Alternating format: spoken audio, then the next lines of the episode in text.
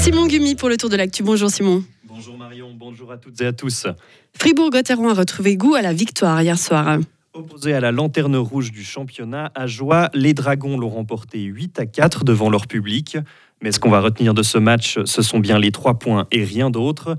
Car dans le jeu, les Fribourgeois ont été très fébriles, comme nous l'explique le défenseur Benoît Yecker. On se prend 4 goals, ça fait quand même beaucoup. Après oui, on marque, mais on perd nouveau des pucks à la, à on perd des pucks à la rouge, on, se prend des 2 contre 1. Euh, ouais, c'était pas notre, franchement notre meilleur match. Dès qu'on reçoit le premier goal, là, qu'on est directement, euh, on est une toute autre équipe.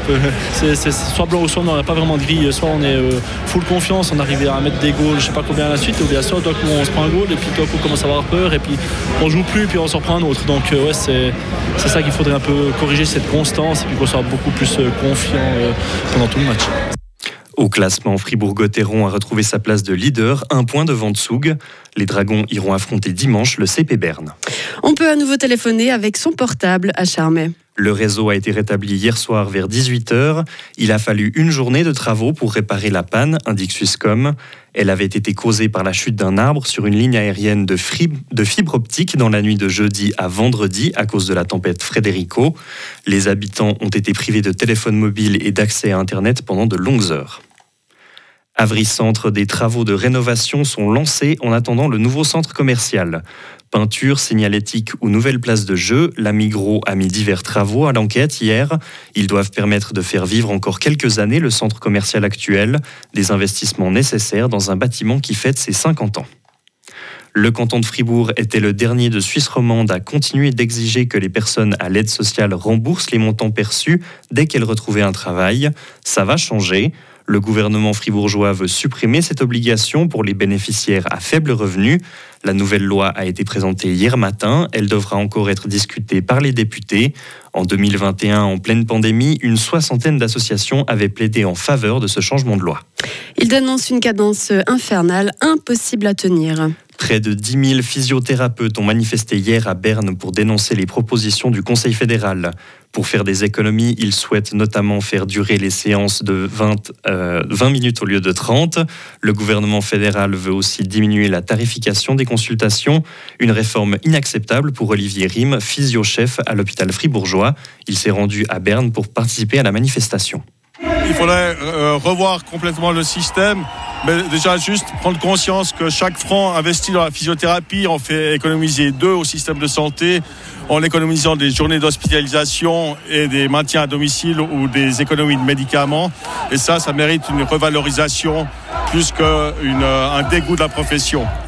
Après leur manifestation, les physiothérapeutes ont déposé une pétition avec plus de 230 000 signatures.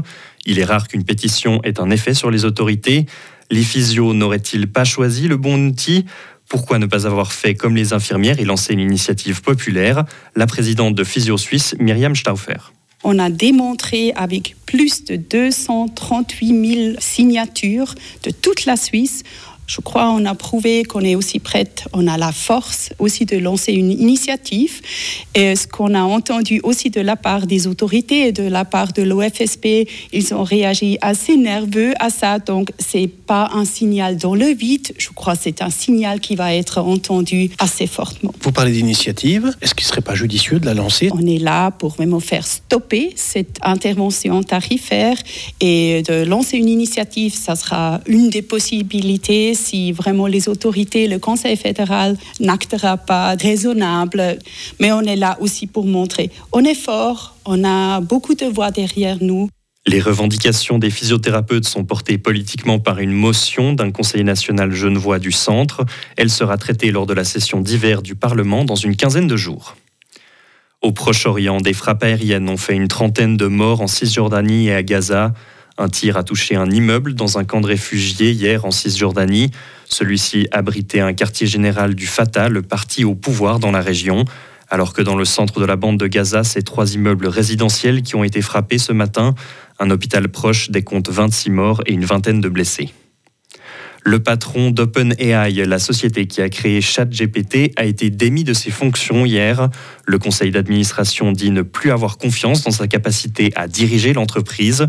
Il lui reproche notamment de ne pas avoir été franc dans ses communications avec les membres du conseil. Merci beaucoup Simon, on vous retrouve à 7h30. Retrouvez toute l'info sur frappe et frappe.ch. La météo, avec l'IRT Automobile, votre partenaire Mercedes-Benz à Payerne, là pour vous depuis 1983. Généralement euh, nuageux avec quelques précipitations euh, ce samedi. Des éclaircies seront possibles sur le plateau. Il fera 8 degrés au maximum. Demain dimanche, météo nuageuse, toujours avec quelques averses en matinée. Puis retour à un temps sec dans l'après-midi. Il fera 12 à 14 degrés.